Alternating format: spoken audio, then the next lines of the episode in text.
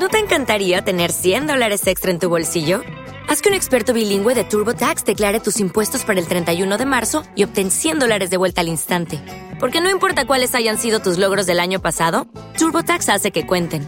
Obtén 100 dólares de vuelta y tus impuestos con 100% de precisión. Solo con Intuit TurboTax. Debes declarar para el 31 de marzo. Crédito solo aplicable al costo de la presentación federal con TurboTax Full Service. Oferta sujeta a cambios o cancelación en cualquier momento. Un día cualquiera en lapayolaradio.com.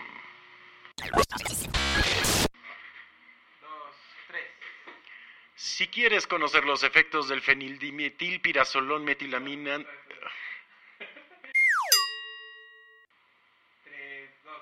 Si tú quieres conocer los efectos de la fenildimetilpirazolón metilamina fulfonato sódico...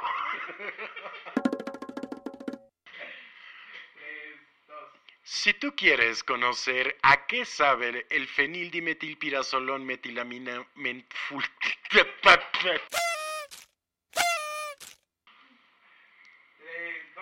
Si usted quiere conocer los agradables efectos del fenildimetilpirazolón metilaminomental metanfulfonato, ya valió madre. Si usted quiere conocer a qué sabe el fenildimetilpirazolón metal, metalima-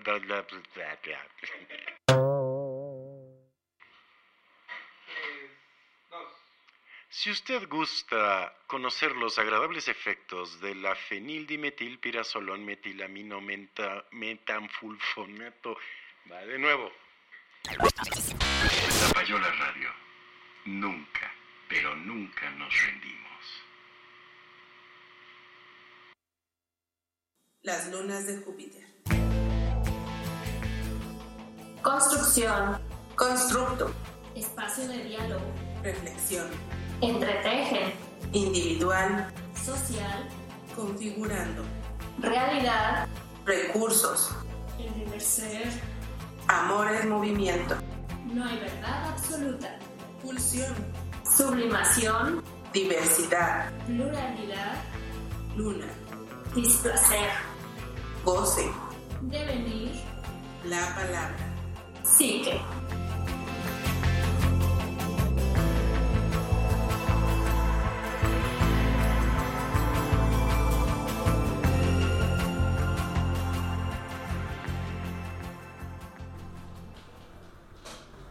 Muy buenas noches, bienvenidos a las lunas de Júpiter un miércoles más aquí en lapayolaradio.com.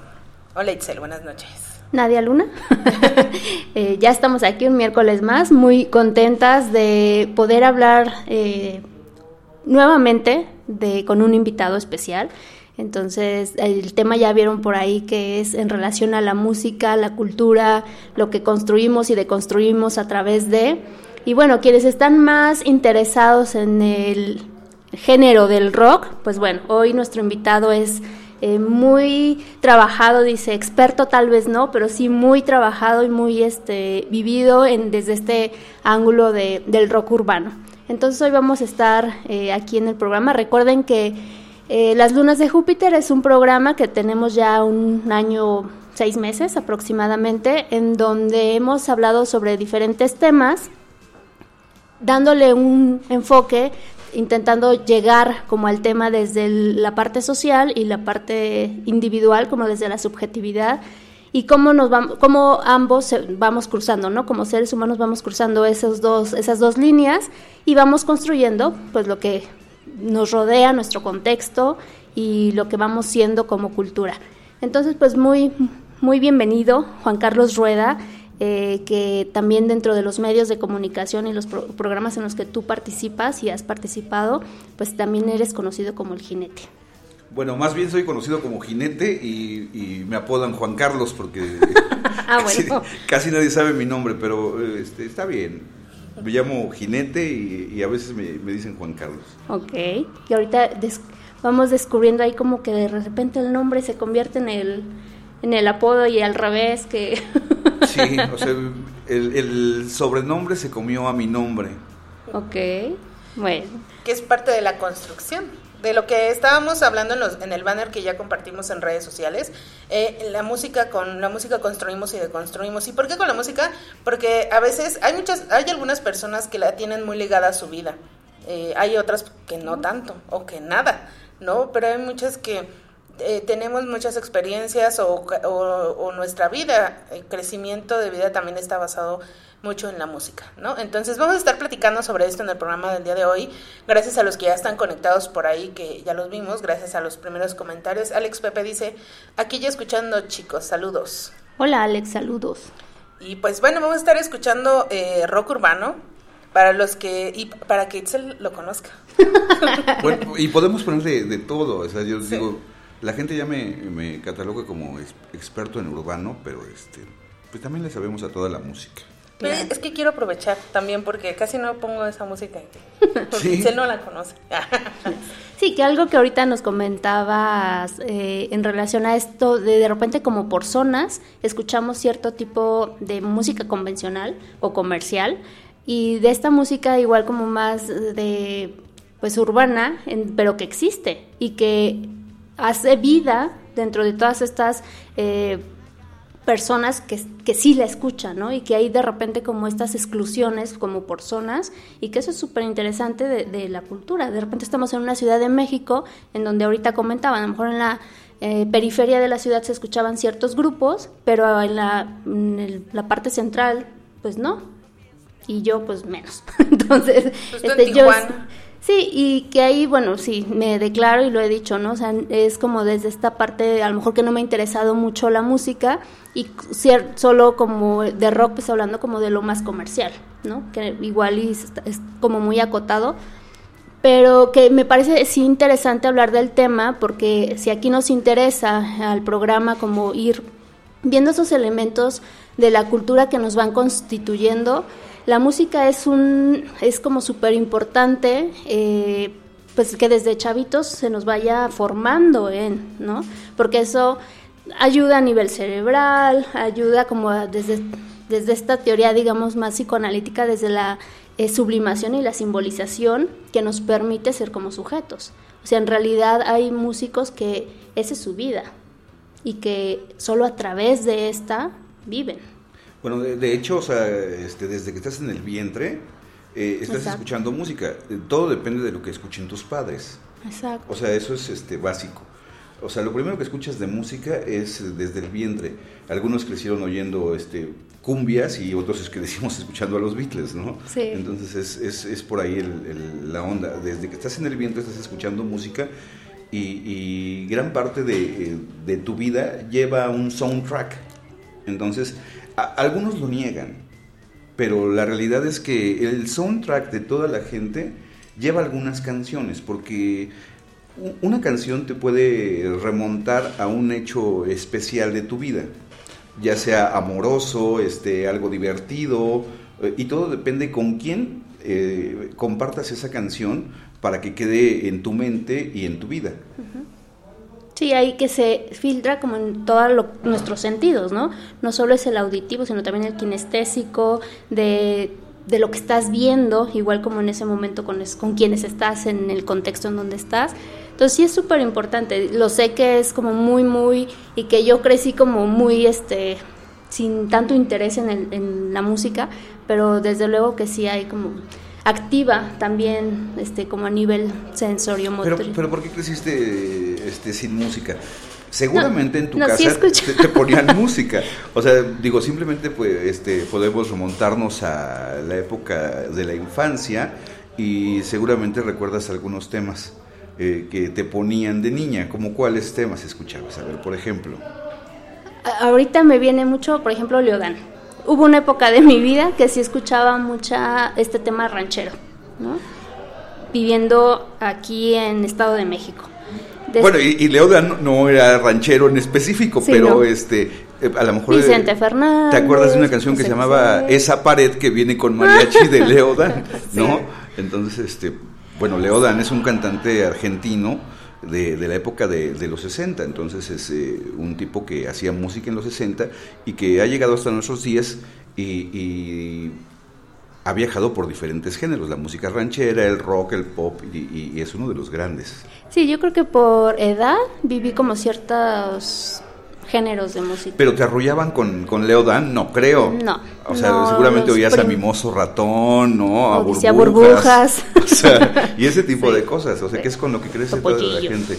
El topollillo, que para mucha gente ya no es muy común porque este es de, de una época como de eh, los 70 quizás, ¿no? Y, las versiones que sacaban después en la tele de a la camita y, este y todas esas cosas, ¿no? Que lo que cantaba Topollillo.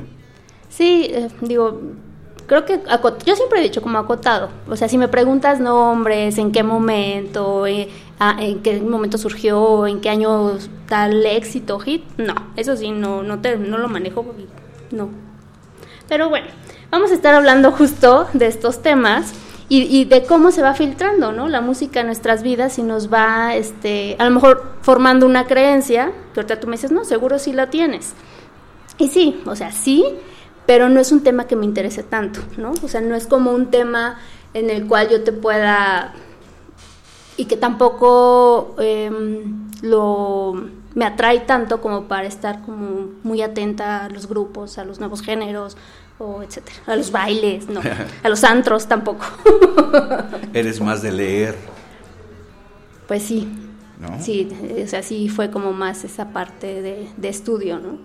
Pero bueno, pues aquí estamos. Y, y abierta a conocer, por eso lo que dice Nadia, eh, pues a lo mejor el tema o el género que dijimos, sí, claro, él lo puede abordar completamente, pues es el rock urbano. Entonces, Pero ya dijimos que vamos a escuchar de todo. Ya está por ahí también Mario Pérez llegando, rayando pero presente. hola Mario. Hola Mario. Y dice Alex, ¿hablarán de la revista Banda Rockera y el programa de radio Banda Rockera?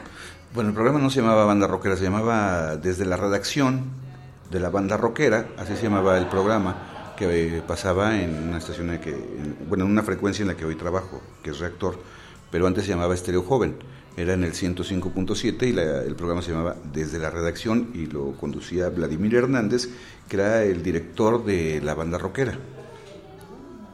Ok. Yo no tengo registro de... De, De hecho, hace unos días eh, hu- hubiera cum- eh, este, cumplió años de muerto Vladimir Hernández. Oh, recién. Ve, ya está el dato, Alex Pepe, para que veas que sí, se mencionó. Y ya llegaron por nosotros, entonces vamos por una- Vamos, Octavio Reyes dice, ojalá y tengan en su repertorio al Irán, Liran Rock, Barco Azul, y saludos aquí ya la escucha. Hola, hola, abrazos. Gracias por escucharnos. Pero bueno, vamos con una canción para seguir hablando de- del tema. Vamos con algunas de las más conocidas este, de este género.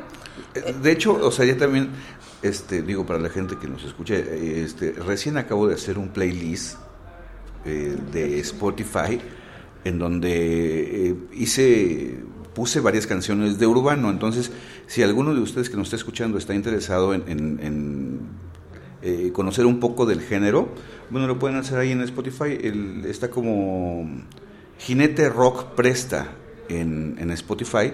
Es un playlist que hice para que pues la gente que le guste el urbano o no conoce del urbano, este, pues se dé una empapada de, de todo eso. Muy bien. Muy bien, ahorita la vamos a buscar en lo que está esta canción. Vamos con la estación del Metro Valderas de Rodrigo González.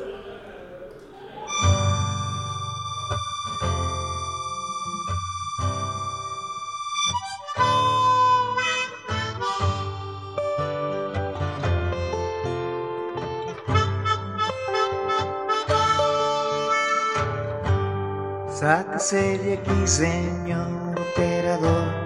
Este es un secuestro y yo manejo el convoy.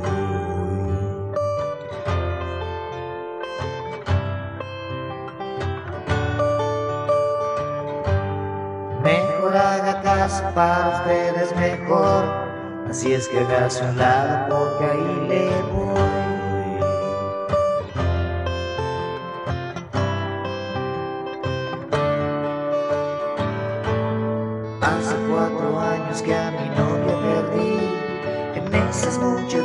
que se forman aquí.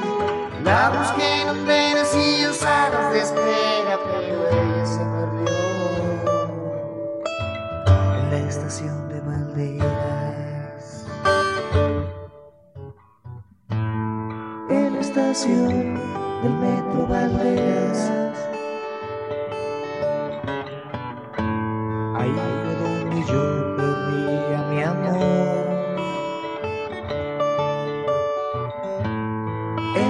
Estación del metro Valderas. Ahí dejé embarrado mi corazón.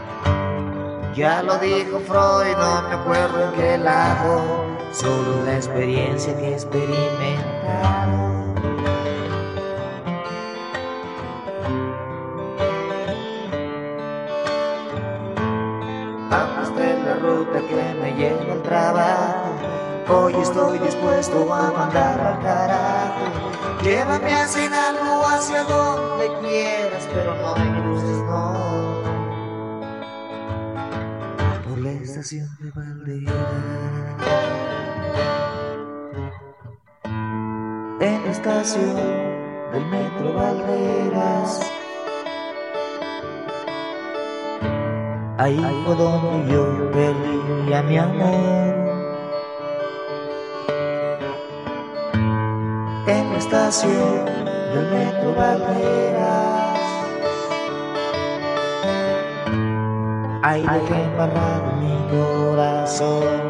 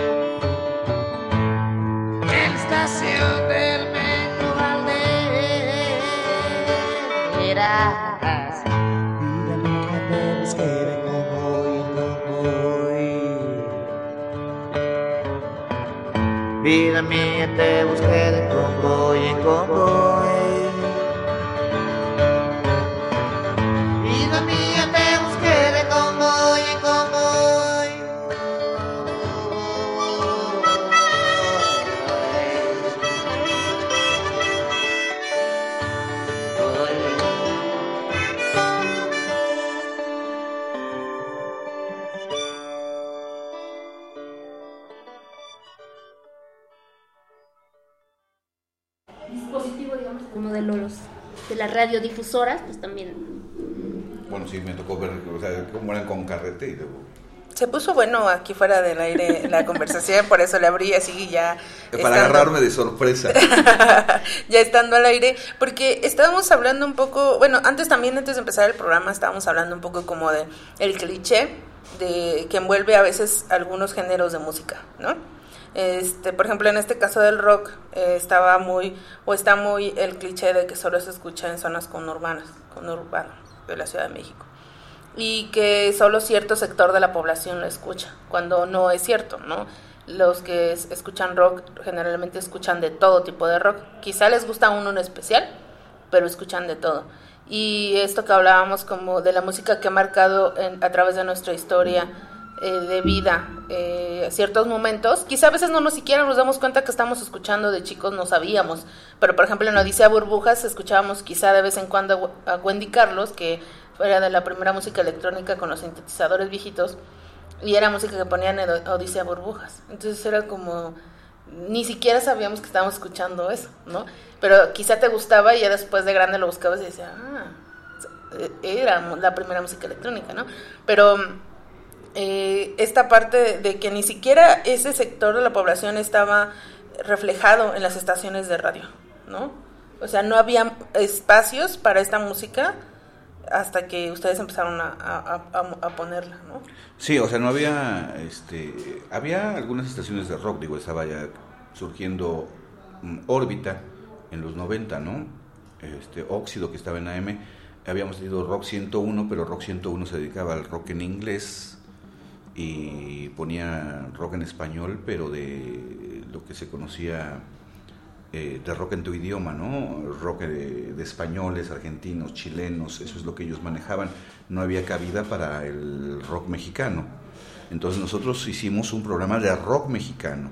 Eh, empezamos haciendo un programa de rock mexicano sin poner bandas este, extranjeras, apoyando solo lo, que había en nuestro país. Eh, entiéndase, eh, la banda Bostic, eh, Liran Roll, Tex Tex, el Tri, este, y muchas bandas que iban surgiendo en, en aquel momento. Pero era, te decía yo que era muy complicado porque este, nosotros empezamos a la, a la una de la mañana en domingo en una estación que se llamaba Radio 13 y, y todo el mundo hacía programas de rock, pero con, con lo comercial. Y nosotros decidimos irnos sobre la otra línea un 15 de septiembre. Como te decía, este, se nos ocurrió poner eh, bandas como eh, el mismo Trolebús, eh, de Choluis y todos ellos. Este, dijimos, de aquí somos. Vimos la respuesta, empezó a funcionar. Y de hecho, de las primeras entrevistas que tuvimos en Radio 13, fue una que hicimos con Alex Lora. Invitamos a Alex Lora y nos contestó Chela y le dijimos, este, oye, tenemos un programa los domingos a la una de la mañana. Obviamente se rió de nosotros porque ¿quién- ¿quién nos iba a escuchar a la una de la mañana eh, en domingo? Bueno, ya lunes. Y, y, este... después de la hora nacional. Y después de la hora nacional. Eh, Alejandro Lora, muy amable, dijo, bueno, voy a ir media hora solo por este porque es un programa de rock y este y, y no me quiero así como ver mal Eh, ¿En qué año estamos hablando? Eh, yo creo que estábamos en 1994 o sea que o sea no era tan o sea se supone que ya tendríamos que estar más abiertos no a todo pero 1994 todavía no estaba tan tan abierto como creamos como creemos entonces este Alex Lora nos dijo voy media hora eh, y cuando llegó Alex Lora, eh, generalmente llega una entrevista con su guitarra para entre lo que estás platicando, él se aviente algunas rolitas. Entonces, este, nos fue muy bien porque tuve la suerte de conocer a Alex Lora eh, de niño, porque trabajaba yo en un taller eh, mecánico de su primo en la colonia Narvarte eh, de, de traidor. Yo era el que traía los refrescos, el que traía las tortas, el que traía... Traidor. Sí, entonces este, y hacía yo todo eso. Y ahí conocí al, al primo de Alex Lora que se llamaba Carlos Espejo, que era el, eh, como el socio de- del taller. Y vi a Alejandro Lora que tenía una Caribe. Y entonces le conté esas cosas en la, en la entrevista eh, de Radio 13. Y, y entonces eh, dice, no, entonces este, pues tú sabes mucho de, de mí. Y, y- de estar eh, por media hora, terminamos eh, el programa a las cinco y media de la mañana. Entonces, este, fue una de las entrevistas que, que más me han gustado en, en- en mi vida, porque de ir por media hora hasta Chela le hablaba y le decía, este, ya es hora, pero aquel estaba feliz, toque y toque, y, y, y platique y platique de todas las anécdotas que tenía Alex Lora. Oh. ¿Y qué te sabías? Bueno, y que y- recordó gracias a ti. Y, y me la sabía, te digo, porque, o sea, pues yo con- tuve la suerte de conocer a su, a su primo. De hecho, hace poco, en, en la Semana de las Juventudes, nos eh, vimos otra vez eh, en una entrevista que, que le hice. Y iba yo con otro compañero de ahí de, de reactor, y obviamente, en cuanto me ve, luego, luego me pregunta de este cómo he estado, qué has hecho, oye, fíjate que murió mi, mi primo, y este. Y entonces ya platicamos más bien de, de- de cosas como más íntimas que muchas veces no, no le cuenta a, otros, a otras personas. Entonces digo, ha surgido una, una amistad. Digo, no, no, no soy este de los que va a, a su casa cada ocho días, pero este creo que me conoce bien. Sí, es a lo que me refería con esta parte de la construcción y de, de cómo la música está ligada a tu vida sin que, no necesariamente porque lo busques, sino porque está en el camino de tu vida. Es, eh, tú vas casi sobre ella o con ella, ¿no? Es- y está ahí como muy ligado. Y, y estos espacios empezaron a abrir entonces eh, en- con esa música. Ya nos están pidiendo por aquí, Alex Pepe dice, los rupestres, el buen Rodrigo. Mi petición es barata y descontón de trolebús. Entonces ya la busqué para ahorita ponerla. En un ratito la ponemos. Es una de las, de las canciones más clásicas que se grabó en, en 1987 y parte de ese disco se grabó en, en los estudios de, del IMER, del Instituto Mexicano de la Radio. Una parte se grabó ahí y otra en unos estudios que, a los que ellos iban, pero algunas canciones se grabaron ahí en el IMER. Y Trolebús es una de las bandas clásicas. De hecho, hoy en día ya no tocan. Cho Luis creo que se había ido a vivir a, a vivir a España, entonces, este, pues no, no y, sigue. y ellos eran de la zona conurbada de la ciudad. Eh, algunos, ¿eh? no todos, o sea, no toda la gente que, que toca urbano es de la zona conurbada, o sea, es, este, es muy raro. Algunos eh, viven en, en el DF, en la delegación Gustavo Amadero, ¿no? Hay bandas como La Bosti que sí son de, de, de Tlanepantla, por ejemplo, El Aragán, ¿no? Charlie Montana que hoy vive en esa. Entonces, o sea, sí, sí es como más de, de el Estado de México, la música de lo que llaman el rock urbano. ¿Y por qué se le habrá llamado? Porque, bueno, yo estaba leyendo, no es que sepa, eh, saben que no soy experta en el tema, ni de este ni en ninguno, ¿no? Pero estaba leyendo y decían, el rock llegó a México como imitación del rock de Estados Unidos, ¿no? Y de otros países. Y en, en los 60, 70 fue cuando empezó a, venir eh, eh, este género, pero imagino era más rock, rock and roll, rock que era emulado de las bandas de rock and roll de Estados Unidos. Y, que más adelante, eh, ya por los 80, 70, 80 fue cuando empezó a apropiarse algunas bandas en México de estos estilos como el jazz, el, el rock o el, eh, el blues, mezclarlos y hacer como el género que era rock en es- que más adelante a otro se les llamó rock en español, pero ya era otro tipo de rock también, ¿no? Bueno, es que eh, el, el rock se dio obviamente en Estados Unidos, pero casi a la par que en Estados Unidos se dio en México. O sea, quizás por un año de diferencia, a pesar de que no tenían internet ni, ni Nada. nada de lo que hay hoy en día, este, el rock se dio casi a la par que, que en Estados Unidos, pero por adultos, hecho con orquestas. Eh, la orquesta de Pablo Beltrán Ruiz, este, Chilo Morán y, y varias orquestas de ese tipo eran las que tocaban rock and roll. De hecho, o sea, de las primeras cosas que se conocen de rock en español, de rock mexicano, es Gloria Ríos, que era una cantante que fue esposa de, Resortes. Entonces era eh, una, una vedette que pues le dio cabida al rock eh, en, en español, cantando eh, una canción de Bill Haley que se llamaba El relojito, pero al español, y había otra eh, canción que se llamaba La mecedora también. Ella podríamos decir que es la pionera del, rock en español, pero ya era una persona de mayor edad, no era joven. Eh, recordemos que en aquella época eh, la mayoría de edad se cumplía a los 21 años. Entonces, este, si bien te iba, a los 21, 22 años te vestían de marinerito y andabas con tu paletón en la calle. Entonces, este, eh, era muy distinto, el México era muy distinto a lo que hoy conocemos. Entonces, mucha gente critica lo que es eh, el, el rock de los 60 y lo llaman eh, el, la época de los covers en México, pero la mayoría de la gente que habla de, de- del rock es porque, eh, y lo critica, eh, al menos en ese, en ese periodo, es porque no conocen. O sea, si hay música original, nada más que a la gente no le interesaba, porque lo importante era vender. Y entonces les hacían sacar covers de todos los temas exitosos en Estados Unidos para poder funcionar en México. Y, y porque quita- quizá también se vendió, se compró mucho esa idea de que era como rock, era como sinónimo de contracultura, de jóvenes rebeldes, y de este cliché también en ese entonces, ¿no?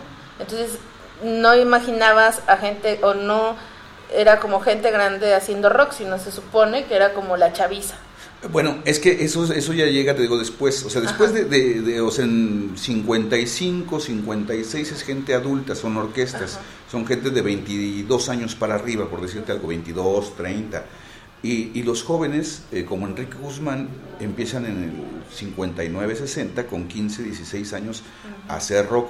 Eso ya es eh, rock juvenil, rock de chavitos, que son los que empiezan a manejar todo eso. De hecho, los Locos del Ritmo graban en 1958 ¿no? Su primer disco se enlata y sale hasta 1960 cuando ya hay todo un boom del rock en español, del rock, Ajá. eh, del rock and roll, Rock para que me entiendas. Ajá.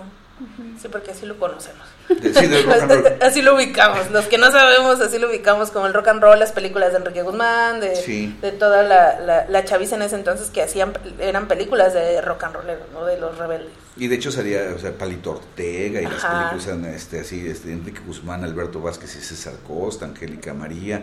O sea, pero poco a poco el rock fue evolucionando, fue creciendo y entonces este, para la década de los 60 ya llega, este, a, mediados de los 60, pues ya llegan bandas de, de- de el norte de la República con otro tipo de sonido, con una forma de, de hacer música diferente, ¿no? Con una influencia muy de lo que llamaban la ola inglesa en los 60. Entonces es, es toda esa evolución, por eso es contracultural el rock. De hecho, José Agustín tiene un libro que se llama La contracultura en México, en donde desglosa eh, todas y cada una de las partes de, de la contracultura en nuestro país, empezando desde el rock and roll, ¿no? Hasta llegar a, a- a nuestros días, digo, bueno, no, no para el 2000, pero este sí a, a- cierta época en donde ya ves punks, en donde ya ves este darguetos y todo ese tipo de, de cosas. Y ahí se llamaría como evolución o deconstrucción del rock. Yo creo que es una evolución, ¿no? Yo creo que es una evolución de, de la sociedad, ¿no? O sea, eh, eh, después del Festival de Avándaro, de Vándaro en 1971, este, el rock tuvo que refugiarse en los hoyos funky, lo que hoy este, es la periferia, era la- los lugares a donde iban a tocar. Entonces, este, el rock no estaba tan cerrado, pero después del Festival de Avándaro este, se vino un caos y, y lo bloquearon en todos lados. Y todas, muchas de las bandas que había en los 60, bueno, más bien en los 70, tuvieron que dejar de tocar rock para esconderse en otro tipo de géneros musicales. O sea, por ejemplo, la Revolución de Emiliano Zapata, este, de ser una banda muy buena tocando rock, pasó a, a tocar baladas, los mismos Babies. ¿no? Eh, que cantaban, eh, eh, que son pioneros en cantar la música de balada en español, este, pues tocaron rock en la década de los 60, o sea, casi todos pasaron por ese, ese género. Ok, porque fue como una parte demasiado, o sea, si ya estaba estigmatizado, después de estos festivales más, ¿no? Y ya era algo como muy negativo, el Sí, que tú hasta, fueras. los- hasta, hasta los 80 fue cuando más o menos se, se- se empezó a limpiar un poco la imagen y empezaron a darle juego al, al rock. Por eso hay una, un, un chance en los lugares como las universidades y los centros culturales en donde podías escuchar rock. De hecho, había Gandhi, que bueno, es una librería, tenía un foro en el cual eh, hacían, aparte de teatro, bueno, de repente hacían este, eventos de rock en donde tú veías a ese tipo de grupos. Había una librería que se llamaba El Ágora sobre insurgentes a la altura de Barranca del Muerto, en donde de la misma forma en la librería, pues eh, tú veías, eh, podías ir a ver eh, grupos de rock y, volvemos a, a los que les gusta leer, bueno, la gente que escuchaba rock era gente de otro tipo, era, era gente que le gustaba otro tipo de cosas. Ok. Y eh, en este, digamos, hablando de lo que se dice a través del rock o del rock urbano, o sea, tú sí consideras que es como mm, esta parte de dar un mensaje o de dar como un- esta cuestión de información cultural o de una protesta o qué es qué Bueno, se eh, dice a través del rock. Es que en el rock, o sea, lo mismo puedes escuchar una, una letra divertida, como puedes escuchar, escuchar una letra de, de crítica social, como puedes eh, escuchar algo de amor, o sea, todo depende el, el grupo y el estado de ánimo de cada quien y de cada cual, ¿no? O sea, eh, muchos decían que es música de protesta o, o- o rock grueso, ¿no? Te decían, es que eh, son gruesos, es de la onda gruesa porque escuchan rock. Eh, digo, hoy en día, este, toda la música de la que yo te pueda hablar eh, eh, es cosa de niños a comparación de las letras que hay hoy en día en, el reggaetón, en la banda. eh, son cosas que, fomentan de una u otra forma la violencia, ¿no? Hablando de la banda y, de ese tipo de géneros, en donde los narcocorridos y toda esa cosa solo van creando, no sé, cosas negativas en la gente o en la sociedad. El rock, digo, tampoco somos, o sea, este, los, los hijos de la Madre Teresa de Calcuta, pero, este, pero son letras quizás a veces más pensadas. O sea, Rodrigo González eh, tenía letras muy pensadas, ¿no? Y los rupestres, o sea, como te lo mencionan ahí tus, este, tus fans, este, bueno, los rupestres eh, son letras eh, súper pensadas, ¿no? En donde igual te pueden hablar de amor, pero de otra forma. Es cierto, me hice pensar, o sea, existían las serenatas, ¿no? A lo mejor a través de la música declarabas o dabas como, hacías una petición de amor. Pero Y- la música de hoy, por ejemplo, ahorita que dices el reggaetón, pues ya ni siquiera es como, ya no es que te voy a pedir que seas mi novia, sino ya es como Bueno, o sea, nada más, o sea, solo, solo imagínate, o sea, eh, eh, en una época, o sea, la rondalla de Saltillo, Ajá. o sea, este tocando una estudiantina, este, cantando Página Blanca o, o alguno de esos temas que son eh, típicos de, de- de serenata, a que ahora llegues y te digan muévelo, muévelo, o sea, sí hay mucha diferencia. O sea, creo que a una mujer tampoco le, le gustaría que, bueno, igual sí les gusta, ¿no? O sea, igual sí les gusta porque, o sea, les gusta el ritmo. Yo he preguntado, o sea, ¿qué es lo que te llama la atención de esa música? Y dicen, ah, es que me hace bailar, es el ritmo, es lo que, lo que siento. Pero, o sea, también podrías bailar con otra cosa. Y gran parte de, de que esa música suene hoy en, en la radio es culpa de, de la, de- la gente que la maneja las estaciones, porque les interesa nada más lucrar y ganar y no pensar eh, en, en darle algo distinto a la gente. Todas tocan la lo mismo. La- son 62 estaciones de- en la Ciudad de México y de las 62 todas tocan lo mismo. No escuchas nada distinto. Lo mismo que escuchas, escuchas en una, le cambias y lo escuchas en la otra. Entonces, ¿qué te están dando, o, sea, diferente? No hay nada. Y cuando la gente escucha algo distinto, en este caso, por ejemplo, mi programa, que a lo mejor habrá gente a la que no le gusta, habrá gente a la que le gusta, pero al menos estás aportando algo y estás dando algo diferente, le estás dando una alternativa a la gente para, para no escu- escuchar pan con lo mismo. ¿Cómo se llama tu programa? Mi programa se llama Presta, en Reactor y en, eh, en otra, en una estación de, de internet en la que estoy que se llama este, Asfalto. Que ahí también comentábamos, ¿no? Te ha tocado como esta transición de las radiodifusoras a hoy, como estamos aquí, eh, estos programas vía internet. Entonces, eso, y ahorita como relacionándolo un poquito al, a lo que decías de las letras, de lo que se decía a través de la música, como que era algo construido, estaba ya algo complejo y se ha ido como sintetizando, ¿no? Como que nos, nos hemos ido de lo general a lo, a lo micro y ya las letras ya son una palabra o dos a lo tres y no hay como un discurso, sino nada más hay una palabra ahí que hay un beat ahí, ¿no? Este que insiste y que te hace mover y que dice, si les gusta, sí, o sea, sí, y- pero que se sintetiza o se desfragmenta solo al ritmo y solo a como lo que electrónicamente se, se siente, pero no a lo que se está diciendo. Que ahí la palabra, por ejemplo, en las canciones, mm, no sabría ahorita, por ejemplo, si decir que se ha ido como simplificando lo que decimos a través de la música, o lo que se dice a través de la música. Sí, puede ser, ¿no? O sea, la gente eh, prefiere cosas más fáciles, no tan pensadas. Y eso los hace más, eh, más simples y más vacíos. ¿no? O sea, hoy en día hay mucha... eh, la enfermedad de, nuestro tiempo, o de este tiempo, es la depresión. Tú que eres psicóloga, o sea, seguramente conoces mucha gente que, que te habla de que se deprime porque el trabajo, porque la pareja, o sea, tienen muchos problemas, pero gran parte de ese problema es que eh, la gente no se pone a leer, no se pone a estudiar, eh, todo lo tienen tan fácil que eh, ya les da igual lo que les den. Sí, que por ejemplo... No digo, el vocabulario se ha reducido muchísimo, lo vemos por ejemplo en redes sociales, ¿no? No, no sabemos escribir, no sabemos leer, no sabemos, no tenemos más allá de 200 palabras en el vocabulario. Y eso nos lleva también, por ejemplo, a, que todo sea, creemos que más sencillo, ¿no? Creemos que por hacerlo todo, usar, a minimizarlo todo, eh, creemos que todo es más sencillo. Pero también en el rock había como mucha música, mucha letra de protesta o de crítica social, ¿no? Había música de, que, que, que había y que era ruido también, por eso no estaba en las estaciones, ¿no? Porque era crítica. Bueno, mira, de hecho, ahorita que te pidieron esa de Barata y Descontón de Trolebús, es una, una canción muy divertida.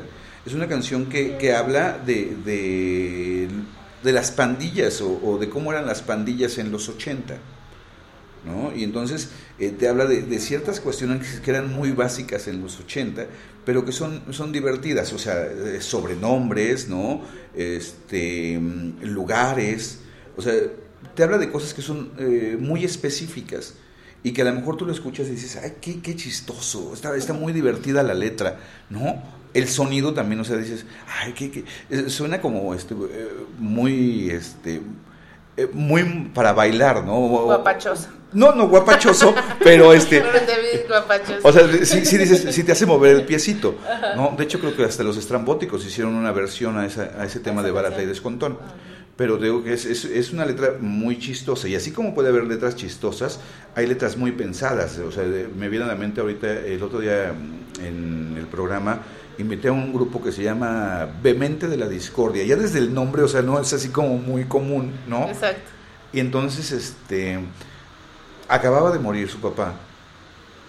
Escribieron una canción, la cantaron, y cuando escuchas el- lo que dice la letra, el, el sentimiento con la que la cantan, entonces dices, wow, eso a mucha gente le puede gustar, con mucha gente te- se puede identificar, o mucha gente se puede identificar con esa canción, porque te está diciendo algo, algo distinto a lo que todos los demás te dicen.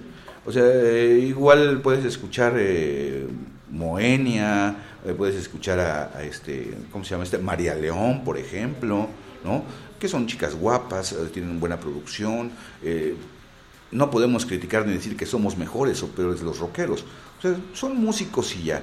Pero este, ellos están dentro de una línea y el rock está sobre otra. Entonces, eh, tendremos que ver de qué manera eh, conocer un poco más del rock para no irnos con lo, lo único que nos quieren dar en las estaciones de radio. Sí, quedarnos como con eh, el estigma también, ¿no? Lo estereotipo de la gente que escucha rock es como gente mala, ¿no? Que de repente ahí era así como, o eso es el descontrol y ese... Drogas. Sí. Digo, yo, de hecho yo me veo muy rockero, ¿no? Ajá. Este, creo que no. Pero ¿te parece si vamos a esta canción que nos solicitan y regresamos? Dejaría esta pregunta, este Juan Carlos. Tu nombre es Juan Carlos. Dime jinete, me gusta más. Exacto, a eso voy. Sin embargo, a través de este, este tiempo se ha ido construyendo jinete.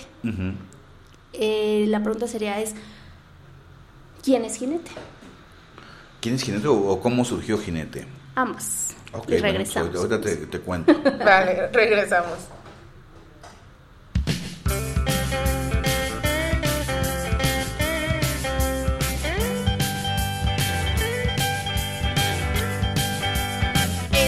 Valedor, saque los tabacos, aunque sean de salva, va a pasar el rato. Y como este buki no les hizo caso, se le hicieron gacha a punta de guamazos. Una flota regandaya se ha manchado con el chavo y fue a traer su banda pa' que le haga el paro. Ahí están los hojaldras que si bien peinado les caemos por la espalda y los demás por el costado. Tripas lo dejaron bien servido para un taco. Al greñas a mordidas ya lo despiojaron. El muelas a patadas se quedó chimuelo. El nena ya parece muñeca de trapo. Llueven los patines, llueven los trancazos. Chicles, bolas, mecos, mira cuánto descalabrado.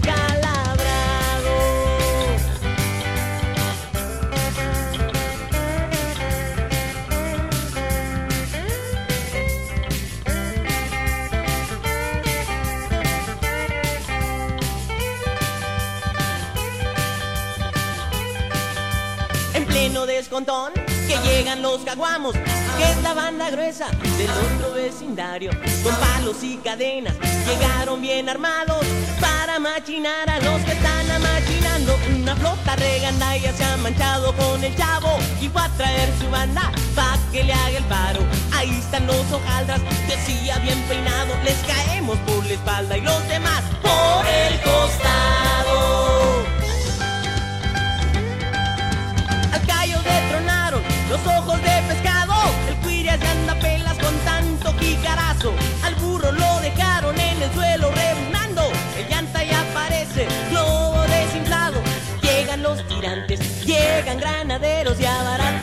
colonia a puro macanazo.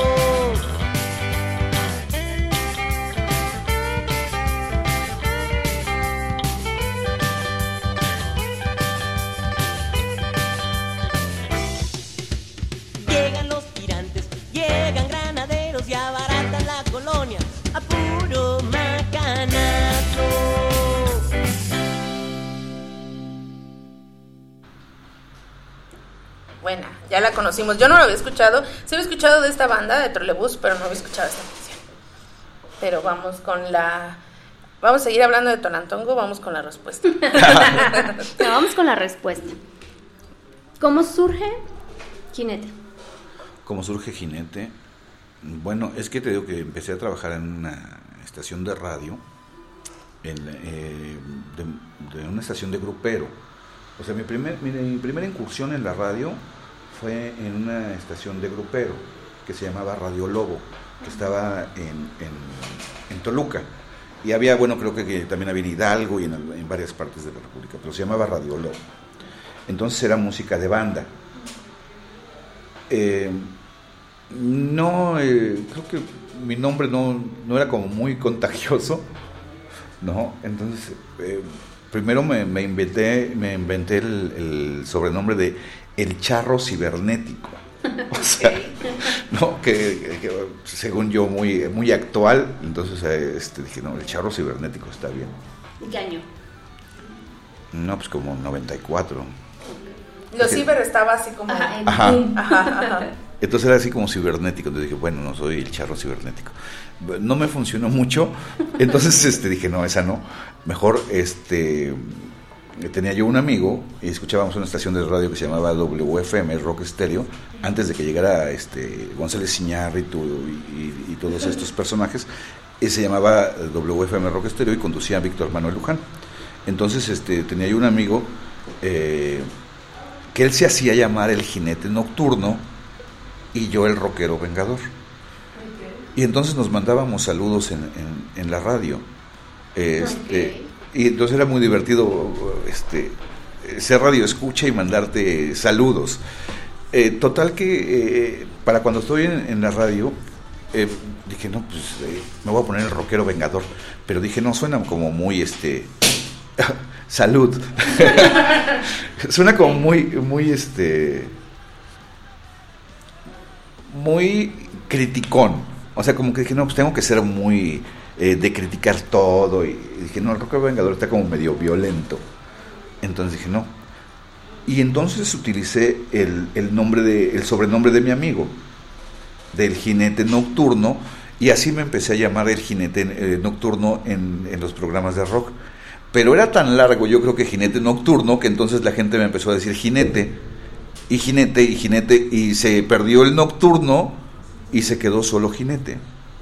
Entonces, eh, y de ahí dije, bueno, pues ya me quedo con eso, y, y, así me la llevé mucho tiempo.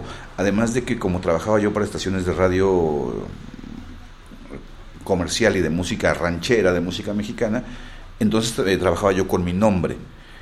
Y como no podías estar en, en, dos o tres estaciones al mismo tiempo por sindicato, tenía que utilizar un sobrenombre.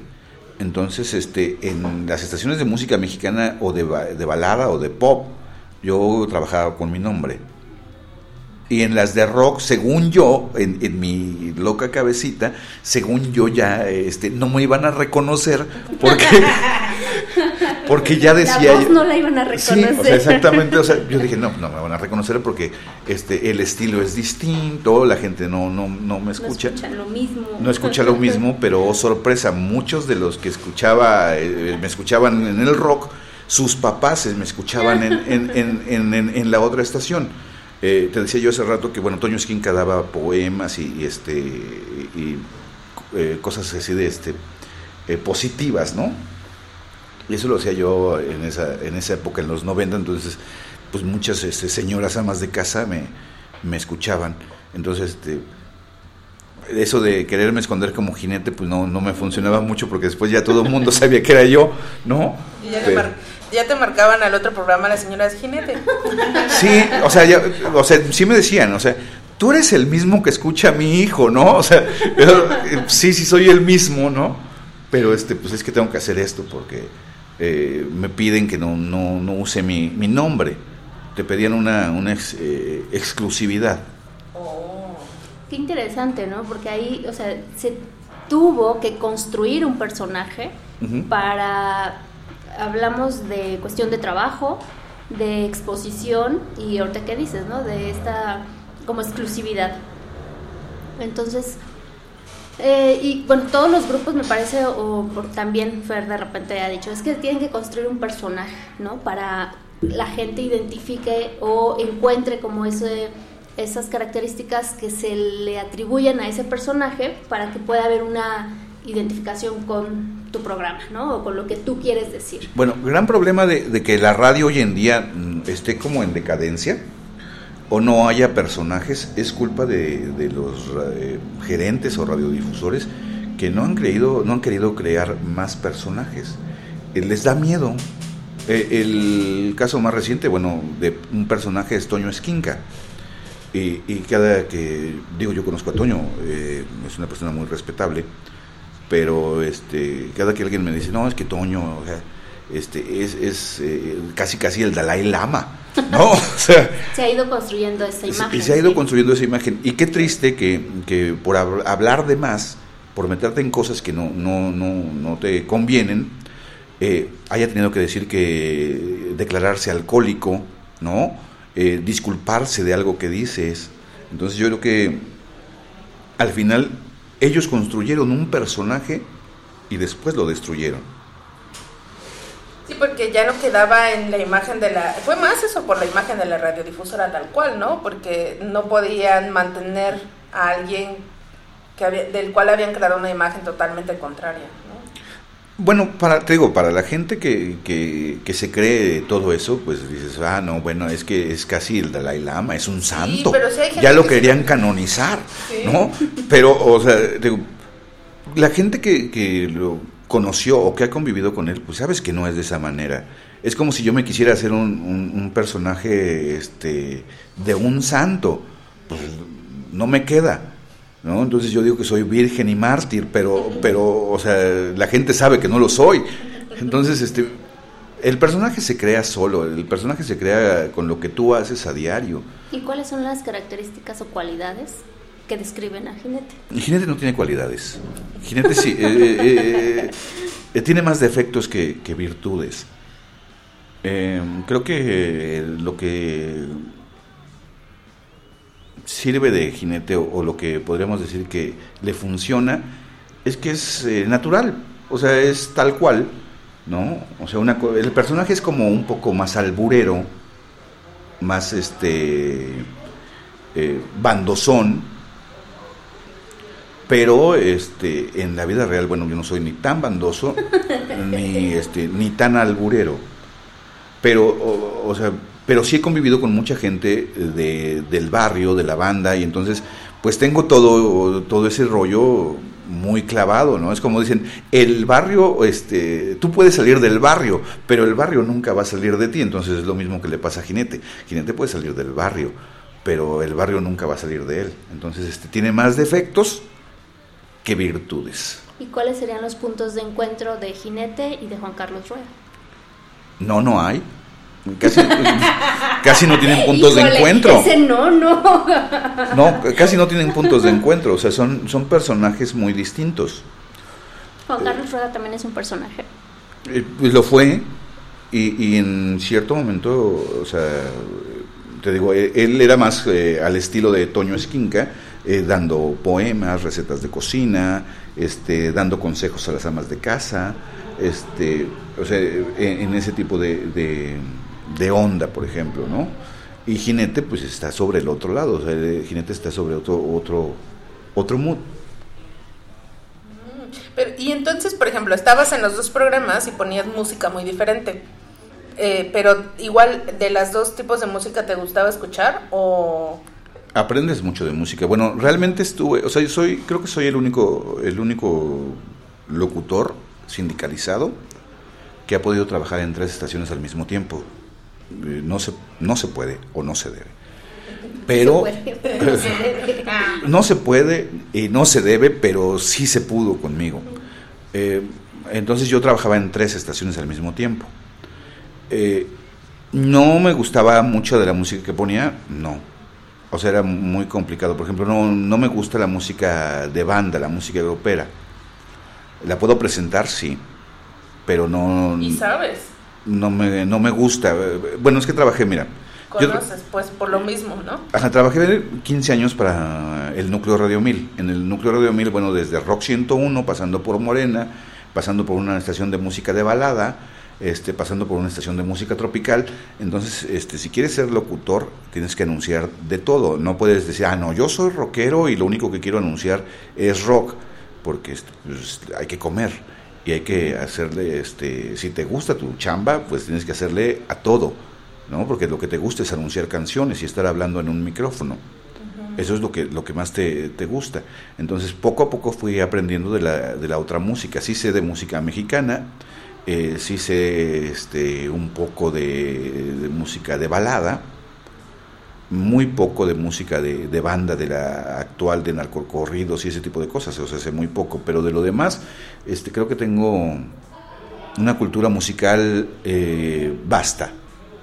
Ah, Ok. ¿Y cuál sería tu género o tu música así que dijeras, esa es la que me gusta, o la que, me- la que es la mía? No, pues, o sea, ¿a qué me dedico? Ah. Al rock, ¿no? O sea, ¿Cómo cuál? Pero de tanto rock, porque dices, el rock urbano como que te encasillan a veces, ¿no? Pero quizá no es como el hit, el rock urbano. El de rock, ¿cuál sería? No, bueno, o sea, mi hit es el rock urbano.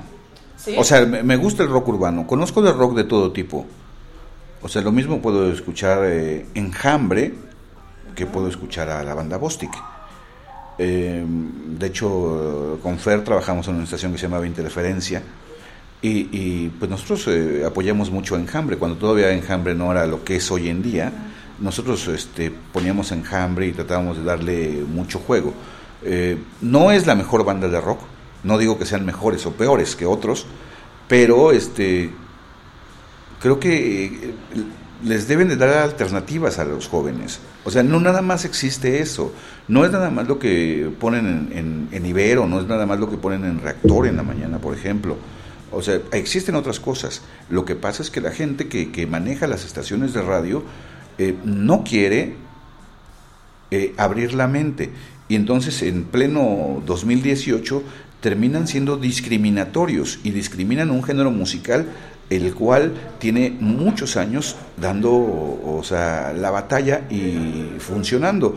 De hecho es muy simple. Eh, mientras Enjambre y todas estas bandas eh, que están en, estas estaciones de radio o en las estaciones de radio eh, por todos lados, ellos necesitan de promoción para llenar un teatro metropolitano, un auditorio, y regalan boletos a diestra y siniestra. En el rock urbano no sucede eso. Dylan Roll ha llenado el Auditorio Nacional y el Metropolitan y sin promoción. La única promoción que tienen es mi programa, la única promoción que tienen es de boca en boca. Entonces, o sea, ¿Y funciona. ¿Por qué entonces lo, las radiodifusoras no lo promueven? Porque, eh, mira, una eh, de los argumentos que dan es eh, que suena muy quedado porque manejan el sonido rhythm and blues, sin saber que, por ejemplo, el rock urbano existe en España, rock urbano eh, existe en Argentina, nada más que le llaman distinto. En Argentina le llaman rolinga. Entonces el rolinga viene basado en lo, que es la música de los Rolling Stones, son amantes de los Rolling Stones. Entonces el rolinga casi no nos llega aquí a nosotros, ¿no? pero existe en, en Argentina, a nosotros nos llega lo comercial. ¿no? En España de la misma forma, conocemos las bandas comerciales. Hoy en día llega Vetusta Morla, ¿no? Y dices, ah, no, qué bandota de España. Pero también existe Rosendo, que es un tipo, Rosendo Mercado, que es un tipo como Alex Lora, que tiene toda una trayectoria y que allá llena muchos lugares y que es alguien muy, muy conocido, ¿no? O sea, la cosa es que la gente conozca de música, que se empape, ¿no? Y, trate de darle cosas distintas. Eh, por ejemplo, yo en mi programa pongo a un peruano llamado Pedro Suárez Vértiz, ¿no? Que tiene una música muy, muy comercial, pero que aquí la gente no lo conoce. Y no lo conocen porque eh, la gente que maneja los medios no se da la tarea de conocer, de estudiar, de escuchar un disco completo y se quedan con lo que la disquera les dice. Digo, hoy en día ya no hay tanto payola, qué bueno que esto se llama pa- payola radio, porque la payola es como el diablo. Todos hablan de él, pero nadie lo ha visto.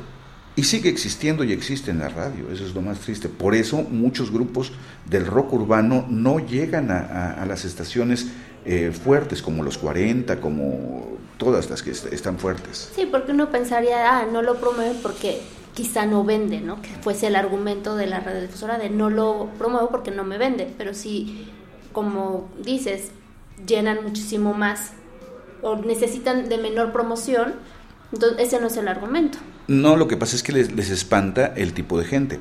Entonces, este, Qué chistoso, ¿no? Porque no, sí, o sea, sí me hubiese ido que lo comercial es igual a venta. Sí, No. pero, pero les da miedo por la forma de vestir, les da miedo por lo que dicen las letras, les da miedo porque eh, de una u otra forma creas conciencia, ¿no? Y estás hablando de un sector de la población eh, eh, marginal, pobre, ¿no? Y entonces todos vivimos en, eh, eh, creyendo que todos tenemos internet en la casa, que todos tenemos agua, que todos vivimos bien. Y entonces esa es la idea que nos quieren hacer creer, ¿no? Pero cuando tú ves otro tipo de cosas, o sea, pues también existe.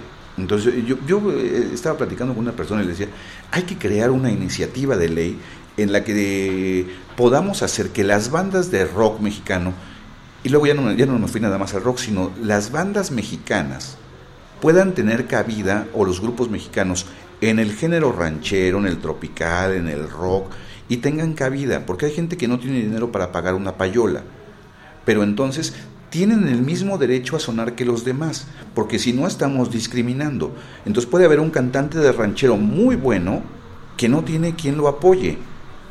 Y a lo mejor llega Pablo Montero, llega Alejandro Fernández con millones de pesos y ellos sí suenan. Entonces ten- tendríamos que crear una iniciativa de ley en la que todos los músicos mexicanos, por ley, tuvieran que tener la oportunidad de sonar en las estaciones de radio, no pensando que son mejores o peores. No, no, no decimos que son mejores, simplemente queremos que haya igualdad que se dé uh, a, a la par que los demás. Si ellos tienen oportunidad de sonar, de sonar en las estaciones comerciales, ¿por qué los otros grupos no? Y eso es en, en- en tropical, en, en grupero, en ranchero, en rock. O sea, tendría que haber la posibilidad de que todos sonaran, porque si no estamos discriminando y estamos atentando contra algo que, que no debe de ser. Por derecho, ¿no? O sea, ahorita que lo mencionas, pues ahí sí la discriminación se deja ver totalmente. Entonces, ¿dónde está como... Es ahí donde se cruza lo subjetivo de- del individuo y de estas barreras que se ponen eh, a lo que yo creo y considero que está bien y lo demás está mal y lo demás es porque no se ven bonitos y lo demás es porque lo que decías de las eh, fiestas en la calle, ¿no? Que se armaron, o sea, es como este temor de que son peligrosos, pero son estereotipos. Claro, Entonces el, el sujeto, el individuo, vivimos con estereotipos. Sí, y pareciera que eso nos funciona, ¿no? Hasta entre comillas. No, y es parte como del sistema que existe, ¿no? Me- me- puedo, a los que puedo controlar es a los que puedo mover de, de manera masiva porque son los que me van a mantener a la gente escuchando música que no dice nada, que te va a poner a bailar y que no te va a hacer pensar nada, solo te va a hacer bailar. Entonces, esa música es la que, ¿por qué?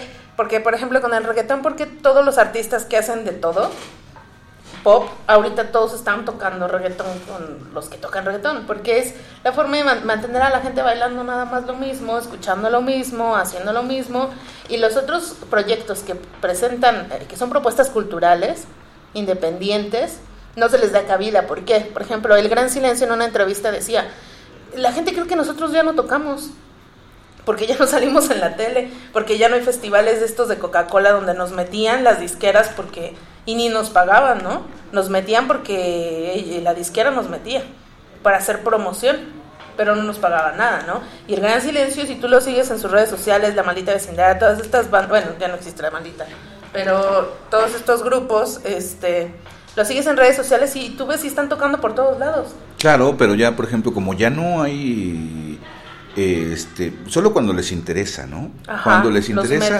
jalan a, a- a Maldita, cuando les interesa, jalan a, a- a las bandas eh, como El Gran Silencio, que es una bandota, por ejemplo, de Monterrey, ¿no? O sea, hay muchas bandas, hay mucha música en México, pero eh, la gente que maneja los medios no te permite llegar porque ellos eh, trabajan sobre su gusto, sobre lo que ellos creen que le gusta a la gente. Y entonces eh, yo decía, bueno, ¿por qué eh, el rock hoy en día está manejado de esa manera? Eh, si tú escuchas a Carla Morrison, ¿no? Es, eh, es buena música, escuchas a Julieta Venegas, ¿no? Escuchas a Eli Guerra, y todas van sobre la misma línea. ¿Por qué no escuchar entonces a Alejandra Guzmán? Porque si ese es tu parámetro para medir el rock, pues están sobre la misma línea desde mi punto de vista, ¿verdad? Desde mi punto de vista, pues todas suenan igual y todas hacen lo mismo y todas son, o sea, es, eh, este, manejan la misma ondita. Si nos vamos para el otro lado, si tocas a Enjambre, si tocas a Café Tacuba, si tocas a, a, a DLD, pues qué más te da tocar en Maná, pero todas las estaciones de rock dicen, no, es que Maná es popero. O sea, señores, o sea, Maná es la banda más importante de rock en, la, eh, eh, eh, en, en el mundo, es lo que conocen de nuestro país, porque es lo que les- exactamente es lo que les han mandado. Y aquí en México este, nos da pena decir que nos gusta Maná. O sea, pero si escuchas a, a- a los demás, ¿no? O sea, los ponen en las estaciones de radio y ponen a Julieta Venegas y dicen, ay, no, es que Julieta Venegas sí es rock, pero Maná no, Maná no, no suena a rock. No, y fue Suenan rock, igual. Y fue rock después de, ti- de salir de Tijuana, ¿no? Cuando estaba en Tijuana no, no era rock. Sí. ¿no? O sea, no sé, son como ideas, ¿no? Dice Alex Pepe, los rupestres tenían su manifiesto, se consideraban como una propuesta cultural. Sí. Dice, ¿cómo, ver, ah, ¿cómo va el rock urbano en este 2018? ¿Cómo van las nuevas bandas? ¿Se clasifica de la misma forma como hace 30 años se clasificaba al rock urbano? ¿Suena igual? Eh, no sé a qué se refiera, pero si te refieres a que sigue sonando igual, bueno, algunas suenan igual, hay otras que han ido cambiando, pero el sonsonete o el sonido del rock urbano no puede cambiar por lo mismo que, te, que acabo de decir. Eh, no cambia porque es un sonido eh, muy rhythm and blues, es un sonido muy Rolling Stone, muy status quo, ¿no? Para eh, los que les gusta la música en inglés, este, entonces van sobre de esa línea. Entonces no es que no haya evolución y que no le metan sintetizadores. Bueno, ellos están sobre de otra línea. Hay bandas que sí se dedican a eso. Por ejemplo, en electrónico hay una banda que se llama Totec, muy buena, que tampoco tocan en la radio. Eh, en no sé, en, en el ritmo, en la onda comercial, hay una banda mexicana de chavitos de 18 años eh, que se llaman eh, eh, Stellar, eh, Stellar High o alguna onda así. que, eh, no, se llaman Down Avenue, se llaman Down, Down Avenue, este, que manejan Britpop a la mexicana, ¿no? Y sin embargo no suenan en la radio. Y eso, o sea, ¿tú te lo puedes ex- explicar? Pues no, o sea, porque como te estoy contando, es, es payola, es ver qué les conviene, qué les gusta, qué les interesa, y por eso no, no, lo, no lo tocan. Si hablo mucho, díganme, ¿eh? porque creo que hablo mucho. No, no. Entonces, La- Es que pasa la ambulancia y apago mi, mi, mi- mi micrófono. Pero sí, de hecho la estación 40 principales, yo lo decía, por eso se llama así. Porque son 40 canciones que repiten todo el día Claro. y cómo la gente no va a escuchar. ¿Cómo no, o sea, ¿cómo no va a terminar gustándote esa música? ¿Cómo no vas a terminar tarareándola si la escuchas en todos lados? Y todo el día. Y esas 40 canciones son las mismas 40 canciones de todas las estaciones, ¿no? Sí. O sea, y ya no hay, a veces cruzan esto, ¿no? El reggaetón, por ejemplo, no está en una sola estación como en la de pop o en la de, eh, ya también en la de, no sé, salsas, todo esto meten esa música. O sea, es como esa música que entra porque te entra, ¿no? Sí, o sea, de, de hecho, me tocó ver trabajando en las estaciones este, particulares cómo eh, la payola sí existe y ha existido siempre. Nada más que, o sea, no lo dicen. Me tocó ver cómo Alejandro Fernández o cómo este. mm, Bueno, no Alejandro directamente, sino las disqueras, este daban dinero para que sonara para que sonara esta, este tipo de grupos. Entonces, o sea, por eso este es que sonaban en la radio. Claro, sí, y por eso son esas mismas 40 canciones que escuchamos siempre. Pero vamos con una canción. También Octavio nos había pedido por ahí del Irán Roll Barco Azul. Entonces ya, la, ya la encontré por aquí. Entonces vamos, a- vamos a escucharla. ah, sí, sí, la tengo. Vamos a escucharla y regresamos.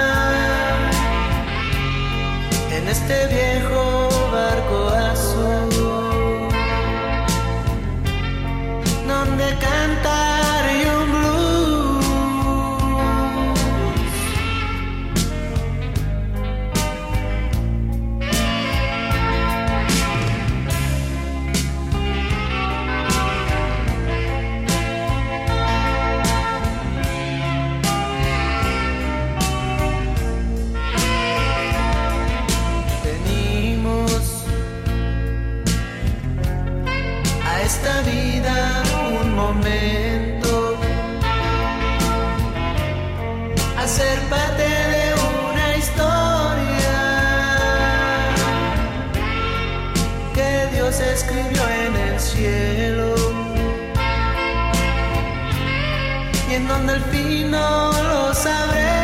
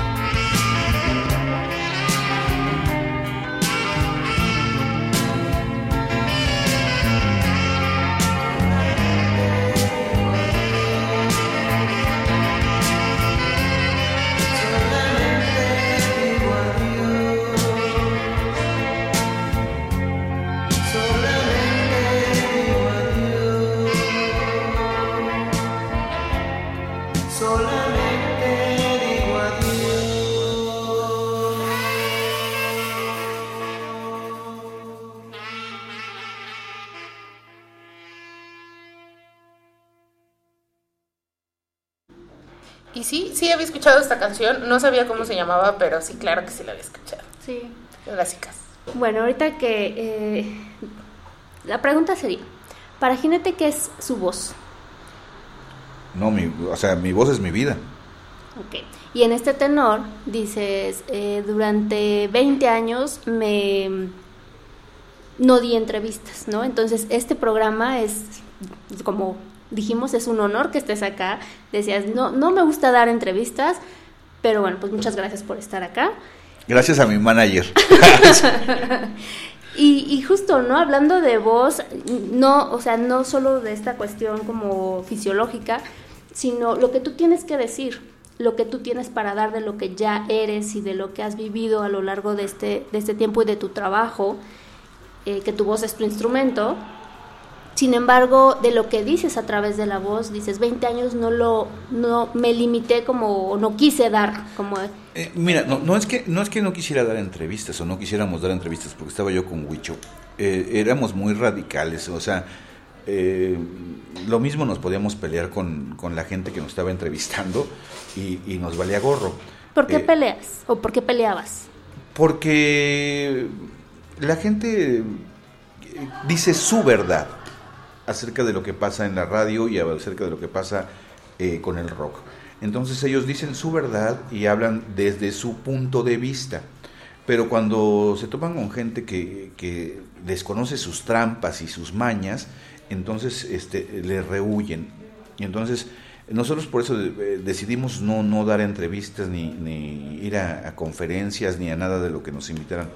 Hoy en día, a cuatro años de la muerte de, de mi compadre, este, eh, el buen Fer eh, me ha ido abriendo este, eh, la mente a decir, bueno, pues todo eso que sabes, platícalo, cuéntalo, o sea, díselo a la gente, es que conozcan que, sabes de, música, que no nada más este, sabes de urbano, sino que sabes de más cosas. Entonces creo que eso me ha ayudado en estos cuatro años para hoy abrirme y dar entrevistas en, eh, por ejemplo, hoy con ustedes, este, dimos otra para Capital 21, eh, salgo en, una, en, un documental de, Vice, este, mm, salgo en un documental de Textex, este, o sea, ya, salgo en varias cosas porque este, pues me han abierto la mente a que pues, tengo que hacer algo distinto y, y tratar de dar difusión y apoyar más al rock, ¿no? Sí, que ahí desde lo que se tiene que decir, ahí también como que empujas, ¿no? De eso que tú, por lo que peleas, por lo que luchas, por lo esto que tú crees y que dices, es que no se vale la discriminación y no se vale como que solo nos den a escuchar lo comercial y que es, son las, como decías, las 40 canciones todo el día, pues eso es como que importa para la sociedad, que importa para tu contexto, para tu ciudad, para tu país. Pues, pues simplemente es para que no, o sea, no te limiten. O sea, ¿por qué te van a decir lo que tienes que escuchar? O sea, ya había una frase que tenían en órbita eh, que decía, tú eres lo que escuchas. O sea, así como tú eres lo que comes, tú eres lo que escuchas. Tú eres reflejo de todas esas cosas eh, de- que escuchas hoy en día o de lo que ves en la televisión, ¿no? Eh, si les pones este series de, de narcotraficantes y de sicarios y todo ese tipo de cosas, pues eso es lo que estás fomentando en la gente. Si les pones ese tipo de música, pues se van sobre esa línea. Entonces, pues hay que dar alternativas, hay que dar oportunidad a que la gente escuche qué le gusta y qué no le gusta. Y que ellos digan, esta sí me gusta y esta no, quítenla. Eso es lo, lo- que deberían hacer en la radio. No lo hacen porque este, se- alguna vez lo hicimos en una estación que se llamaba Óxido, en donde estábamos Toño Esquinca, yo, eh, Rafael Basaldúa, el Bazooka, que está en los 40 principales. Y entonces ellos este, decían que Huichu y yo éramos eh, los erizos. Porque eh, eh, para ellos erizo era- eran los, los banda, ¿no? Los, y entonces, este, entonces eran- éramos los erizos. Y entonces una vez nos dijeron, ¿sabes qué? Eh, vamos a ver un, un, este, un mano a mano, a ver, eh, que la gente decida qué quiere escuchar, ¿no? Ahora le va. Y nos ponían a su canción más fuerte del momento. Llámese La Cuca, llámese Café Tacuba, llámese La Maldita Vecindad, llámese quien fuera de aquel momento, contra las bandas que nosotros quisiéramos. Y déjenme decirles que todas las veces que hicimos ese ejercicio, les ganamos. ¿Por qué? Porque la gente estaba deseosa de escuchar otra cosa, no querían pan con lo mismo. Entonces, no es que fueran mejores o peores, simplemente la gente quiere otra cosa que escuchar, no quiere lo mismo. Así es. Pues, eso es muy bueno, eh, que, que nos, y que como decía, ¿no? El aprender como de este género, aprender de música, el hecho de escucharte, también como de esta, de lo que también nos lleva a ligarnos a una vida, a, un, a una forma de interactuar, que, que también es a través de la música. eh, y de eso de lo que podemos hablar también, ¿no? Entonces, pues muchas, muchas gracias. Y que es una... Ay, perdón. Gracias a ti. Que es una parte de también que, lo- que todas las personas puedan reconocerse en los espacios, ¿no? Porque pareciera que solo hay personas que les gusta esa música. Y a los que no nos gusta, a los que nos gusta otro tipo de música, no nos reconocemos con nadie más en, esos espacios, ¿no? Porque creemos que somos los únicos que escuchamos eso, ¿no? Ahorita con internet, pues ya haces grupos de conocidos que escuchan esa otro tipo de música. Pero no en los espacios comunes, en los espacios que están hechos, se supone que para que todos participen, ¿no? Entonces, para que todos pudieran reconocerse, sí estaría padre tener la libertad de que todos puedan participar y que tengan esos espacios, porque como dicen, hay muchas bandas mexicanas, grupos, que no tienen esa oportunidad. Ahorita con internet es un poco más fácil que se den a conocer, pero aún así esos espacios están relegados, ¿no? La- el espectro del radio, que, que es público en teoría, algunos, sigue siendo como muy limitado, ¿no? Pero pues hoy tuvimos la oportunidad de, de conocer al personaje, ¿no? Y agradecemos mucho que nos hayas acompañado. No, gracias a ustedes. Y al personaje, yo creo que también a la persona, ¿no? Que, que vive, eh, que sí porta ese personaje, pero que al final cuando portas un, un semblante, también hay algo de ti como persona, que se está ahí viviendo y, se está, y está vibrando. Y esas, eh, y pues me acabas de dar la respuesta, ¿no? El hecho de, de abrirte como a esto de que tu voz se escuche y que no seas tú el que estás entrevistando, sino que seas el entrevistado, eso ya es un giro, ¿no? Sí, claro. Y eso pues se agradece. Y de gustos culposos, ¿qué podemos hablar? Porque hablamos de la música y como de lo que nos construye y de lo que hablamos, pero a veces mencionaba, ¿no? A veces nos da pena reconocer que hay un soundtrack y que hay canciones que nos que no son parte de nosotros, que igual a veces y le llamamos así, ¿no? Tan le llamamos así que son los gus- gustos culposos. Yo ya le he dicho muchas veces, ¿no? La, yo escuchaba Bronco de chica y era el- mi, mi hit Bronco, ¿no? Parte de mi infancia es esa música, pero ustedes qué tal? Bueno, yo no, para mí yo no tengo gul- gustos culposos, o sea, yo todo lo que escucho de música me sirve para seguir aprendiendo. Eh, lo mismo admiro a Juan Gabriel que a José Alfredo Jiménez, ¿no? Entonces, este, a Joan Sebastián. Y, y, por ejemplo, de, lo que me puede gustar eh, de otro género musical que no sea el rock, eh, me gusta lo que escribe Joan Sebastián, por ejemplo. No sé, me llama la, atención cómo componía, ¿no? El- era en actitud, muchas veces era hasta más rockero que muchos, ¿no? Porque tenía una, una actitud este, más rockera. Entonces, este, bueno, me puede gustar que todo lo que hace, desde una canción que se llamaba Hay un tren a las 5, pasando por tatuajes, ¿no? Y, y- y todo ese tipo de, de- de canciones que manejaba este Joan Sebastián. Ahora que si quieres una de Juan Gabriel, bueno, pues también podemos poner de Juan Gabriel, de lo que tú quieras. Eso, pues es que si al final escuchamos de todo, somos como, como de un género quizá que, el que más nos gusta, el que nos apasiona, pero pues a los que nos gusta la música, porque bueno, yo también me incluyo, me gusta escuchar como de todo, no sé tanto, me clavo a veces en un solo género, pero sí, este, me gusta como darme la oportunidad de escuchar como muchos géneros musicales y, y andar por ahí siguiendo uno que otro artista o banda para ver qué anda haciendo. ¿Tú, Itzel? Culposo no. No, pero ahorita que, ahora sí que a, lo largo del programa, creo, y que tan importante, mm, sí hay una variedad de música que me divierte, me gusta mucho la electrónica, eh, mucho, sí escucho pop también, eh, pero creo que ahorita que, que hacía como este recuento de por etapa, por edad, y lo que tú dices de que somos lo que escuchamos, sí, sí me quedo con, con este soundtrack como muy, muy cargado a estas canciones como más melancólicas.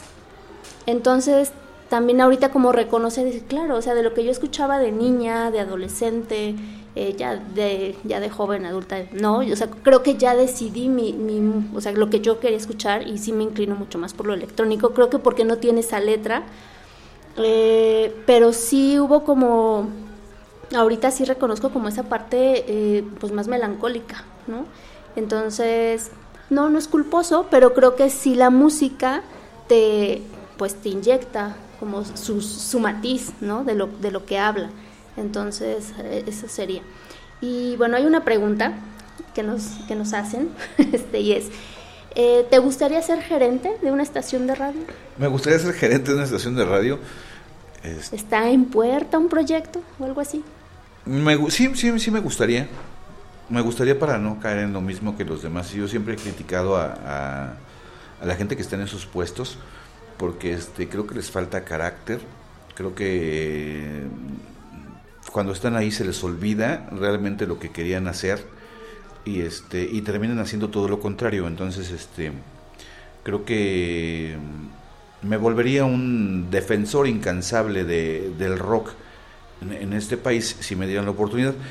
Que tampoco es mi, mi máximo, ¿eh? prefiero estar al aire y hacer lo que se me da mi gana que estar dirigiendo chamacos, este, porque son muy complicados. Entonces, este, manejar gente es muy, muy difícil. Entonces, este, sí me gustaría, pero este, si me dieran a escoger aventarme otros 25 años haciendo el programa, pues me los aviento. Eso es eh, mejor que ser gerente. Pues Alex Pepe dice, hace mucho que no escuchaba rock urbano de los 90. En mi caso es parte de mi adolescencia y la dejé ahí. Creo que fue bueno y fue parte de mi evolución musical a otros sonidos. Creo que cada quien es libre de ir y venir en este camino cultural musical. Así es, todos somos libres. Pues muchas gracias a los que nos, a los que nos acompañaron una vez más, como todos los miércoles, ya saben, a las ocho y media, las lunas de Júpiter. Los lunes, por ahí anda la gerencia, por ahí anda Zavala, ya lo escucharon. Eh, los lunes a medios chiles a las nueve de la noche. Y bueno, pues muchas gracias. Gracias, Jinete. Gracias, Itzel. No, gracias a ustedes. Y bueno, pues vamos, nos, nos- vamos a despedirnos con una canción de Enjambre que es- eh, ya escogí por aquí. Y pues nos escuchamos el próximo miércoles. Gracias. Gracias, Amor es Gracias. Movimiento.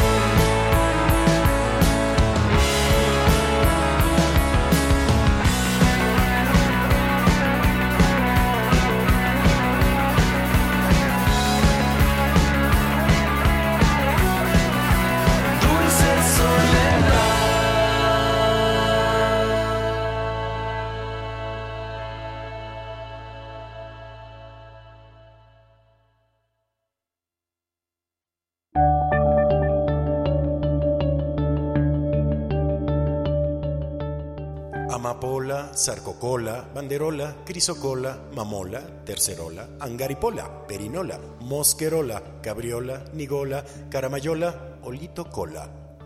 Todo cabe en La Payola, lapayolaradio.com.